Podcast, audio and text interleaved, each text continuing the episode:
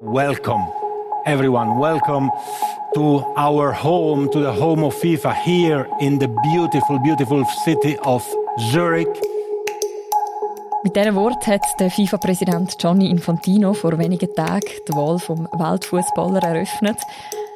Sag Florian, wie lange bleibt die FIFA noch ihrem Home in Zurich, ihrem Zuhause in Zürich? Jo, ich nehme an, schon noch jetzt ein paar Jahre oder vielleicht auch für immer oder so, was halt für uns Menschen immer bedeutet. Ich glaube jetzt nicht, dass der Abzug sofort bevorsteht, aber äh, es ist klar, dass sich zumindest der FIFA-Präsident in the beautiful city of Zurich nicht im Ganzen so wohl fühlt wie vielleicht auch schon. Heute bei «Apropos» die vielen Skandale von Gianni Infantino. Der FIFA-Präsident zieht nach Katar, in das Land, wo er schon seit Jahren enge Beziehungen zu der Herrscherfamilie pflegt und wo die nächste WM wird stattfinden. Es ist nicht das erste Mal, dass der Infantino Schlagzeilen macht. Wieso kommt die FIFA unter ihm eigentlich nicht aus dem Skandal raus? Über das reden wir heute im Podcast «Apropos». Mein Name ist Mirja Gabatuller und ich freue mich sehr, bin ich mit dem Florian Ratz verbunden. Er ist Fußballredakteur und natürlich mein oder andere auch bekannt als Moderator von der dritten Halbzeit. Hallo Florian. Salut Mirja.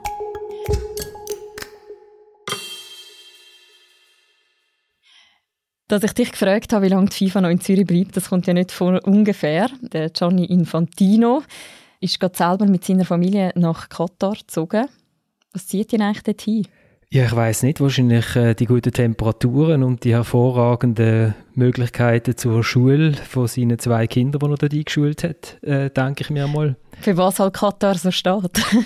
genau. Nein, ich weiß es. Also ich, es ist eine reine Mutmaßung, äh, also von meiner Seite, wo man das da gezogen ist. Also er sagt ja auch, er ist weiterhin in der Schweiz angemeldet und zahlt seine Steuern hier es ganz offensichtlich hat es ihm der arabische Raum angetan. Er schwätzt scheint auch leidlich gut Arabisch. Mhm. Er, hat, er ist immer wieder in Saudi-Arabien unterwegs und äh, ich habe das Gefühl, dass ihm vielleicht dort mit einer Ehrerbietung begegnet wird, wo er in der Schweiz nicht mehr so spürt. Mhm. Könnte zum Beispiel ein Grund sein. Und wenn man böse will sein, dann könnte man noch darauf hinweisen, dass ja immer noch eine Sonderermittlung läuft, wo untersucht wird, was seine Treffen mit dem ehemaligen Bundesanwalt Michael Lauber, was denn dort eigentlich so gelaufen ist. Mhm, genau, auf das kommen wir dann später auch noch im Podcast. Die FIFA sagt ja offiziell, er muss dort in Katar die WM vorbereiten.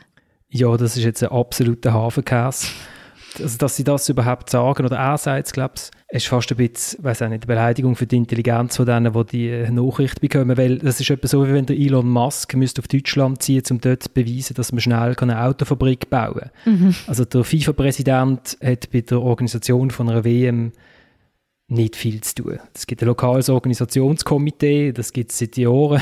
Die sind dort das ganze Land am Umbauen für die WM und dann gibt es Leute von der FIFA, die dort arbeiten. Und es hat noch nie ein FIFA-Präsident müssen in das Land wohnen, wo die nächste WM stattfindet. Mhm. Aber weiss man dann trotzdem irgendwie, was er dort wird machen? Oder, oder anders gefragt, was, was macht eigentlich ein FIFA-Chef?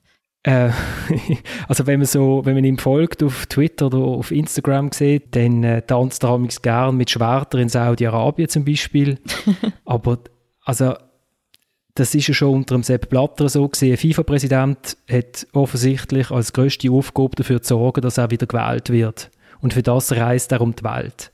Und der FIFA-Präsident selber würde natürlich sagen, er ist for the good of the game unterwegs. Das heißt, er äh, schaut, dass die Weltsportart Weltsportart bleibt und dass alle Staatschefs Fußball toll finden und dass das Spiel prosperiert und dass Weltfrieden kommt. Mhm.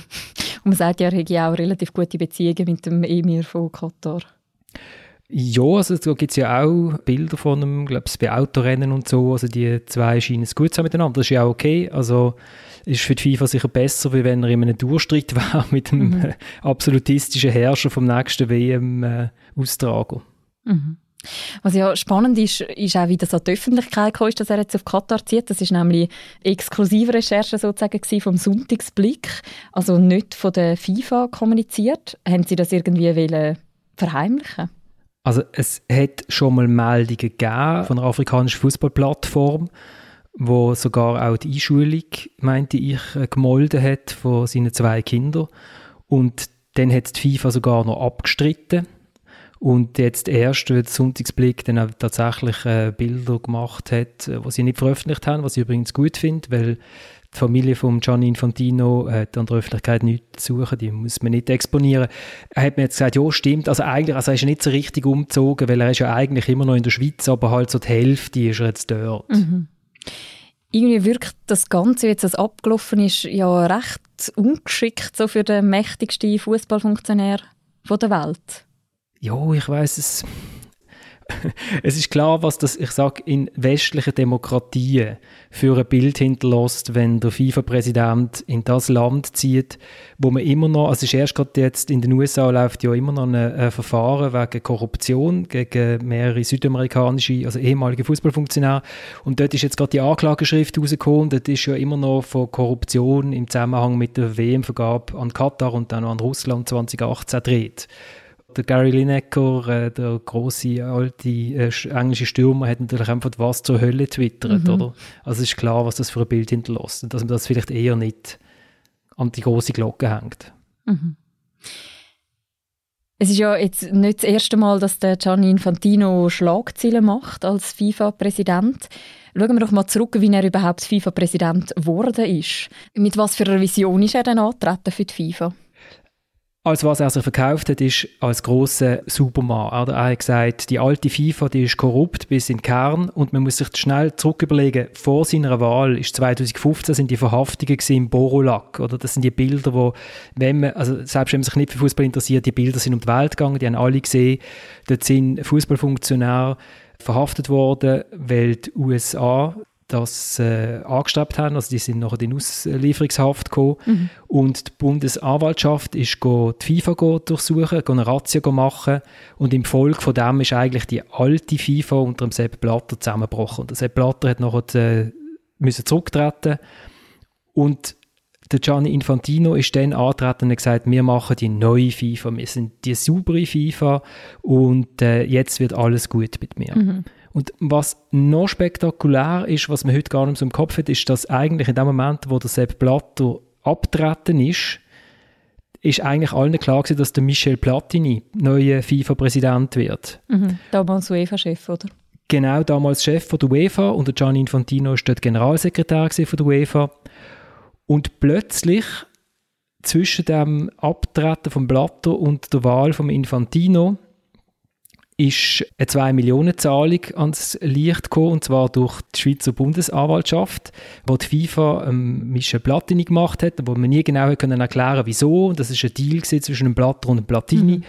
Und die Ethikkommission von der FIFA hat beide gesperrt. Und dann ist klar gewesen, der Platini kann nicht antreten zu dieser Wahl. Und dann ist der Gianni Infantino in die Bresche gesprungen. Mhm. Und ist äh, glanzvoll gewählt worden. Und ist das total überraschend gekommen? Das ist völlig überraschend gekommen und vor allem und jetzt sind wir hier in dem ganzen juristischen Kleinkrieg drin oder Großkrieg, wo ja immer noch läuft. Mhm. Vor allem äh, stellt man sich jetzt inzwischen die Frage, wieso hat eigentlich die Bundesanwaltschaft, wo bis jetzt alle Fußballfälle verhängt hat, also der wegen der Korruption zur WM-Vergabe 2006 ist wegen Verjährung zum Beispiel gescheitert. Warum sind sie genau auf eine Zahlung gekommen, die elf Jahre her war, von Michel Platini auf einem Bankkonto, was es gar nicht mehr gegeben hat? Wieso haben sie aus Terabyte von Daten innerhalb von wenigen Wochen genau diese Zahlung gefunden? Mhm. Und die Frage ist noch nicht beantwortet. Und vielleicht wird sie ja nie beantwortet werden. Fakt ist einfach, über diese Zahlung sind der Blatter und der Platini gestolpert und der Infantino hat geerbt, sozusagen. Ja, ja. Und er hat ja nachher quasi die Beziehung von ihm zu der Bundesanwaltschaft oder zum damaligen Bundesanwalt Michael Lauber, das ist ja nachher auch nochmal recht gross in die Medien gekommen, auch unter anderem. Kannst du uns da nochmal schnell durchführen? Was ist dort los gewesen? Also was eben verrückt ist, dass also der Gianni Infantino hat einen Freund, der ist Staatsanwalt im Wallis. Und der Staatsanwalt, der Rinaldo Arnold, der hat sich mehrfach getroffen mit dem damaligen Bundesanwalt äh, Michael Lauber. Und unter anderem hat er sich eben schon getroffen, bevor der Gianni Infantino FIFA-Präsident war. Mhm. Und warum sich die zwei getroffen haben, das weiß man bis heute auch nicht. Der Michael Lauber sagt, es sei dort um allgemeine Rechtsfragen gegangen, weil man sich halt einfach mal so trifft.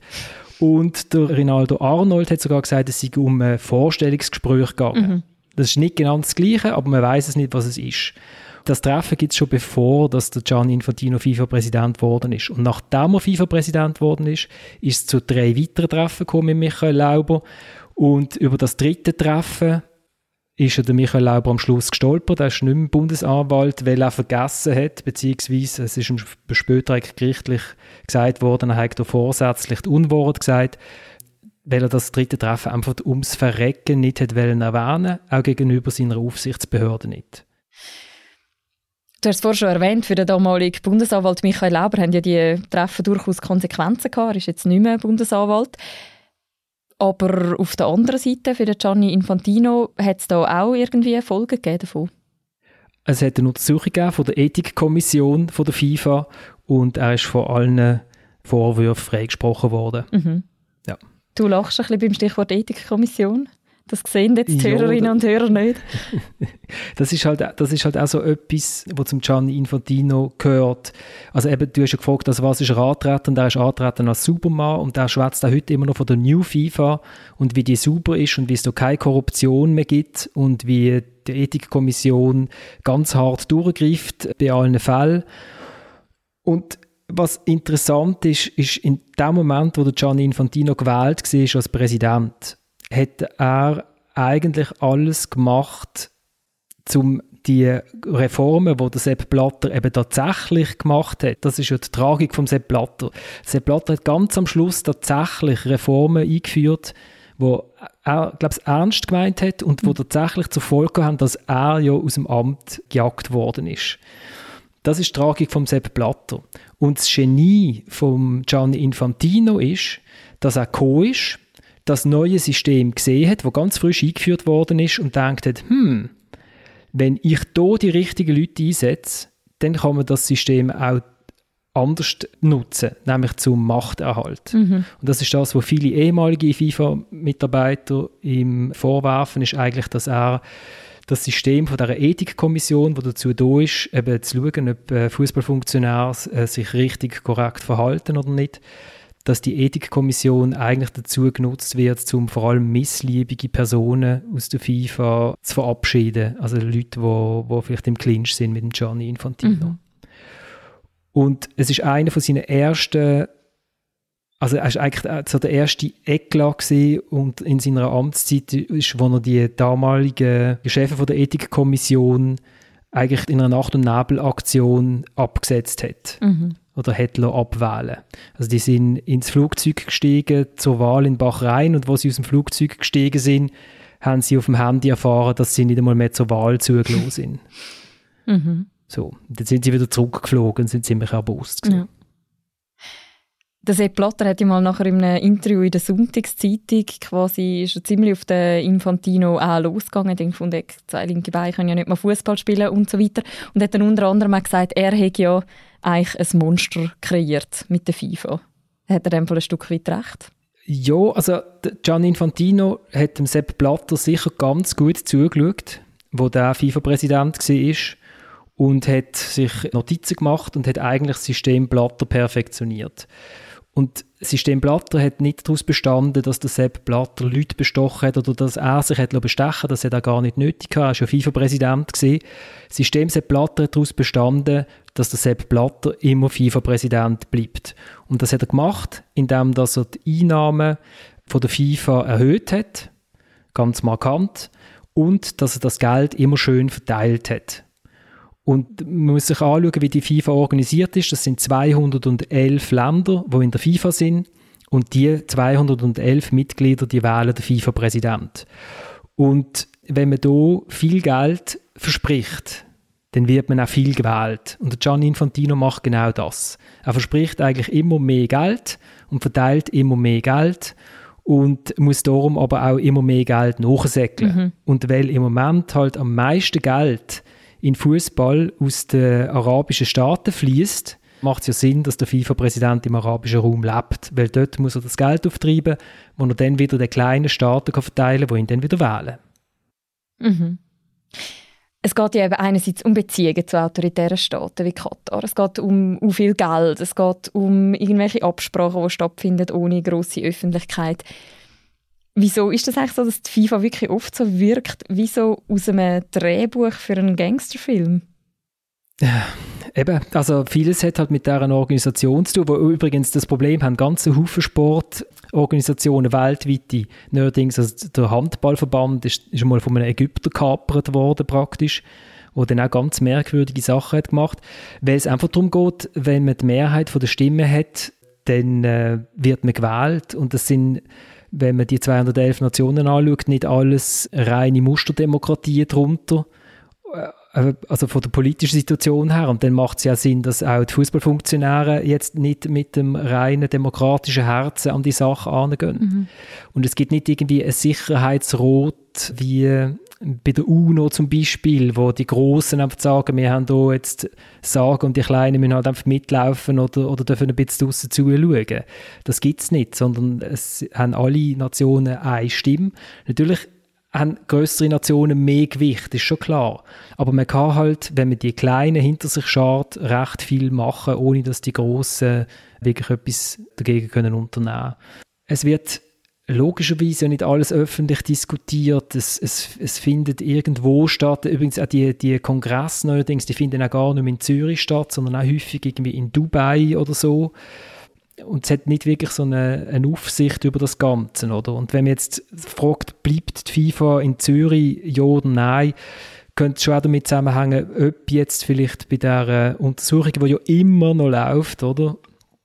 Ob da vielleicht tatsächlich mal etwas unternommen wird und ob da wirklich vielleicht mal jemand von der FIFA tatsächlich in der Schweiz zumindest mal angeklagt wird oder ob das Verfahren einfach wieder im Sand verläuft. Wenn, wenn das alles im Sand verläuft, glaube ich nicht, dass es eine Absprungbewegung gibt. Aber wenn es jetzt die Schweiz wirklich plötzlich sollte so sehr unangenehm werden, juristisch, dann äh, könnte es durchaus sein, dass man sich in die offenen Arme von Katar oder auch von Frankreich begibt.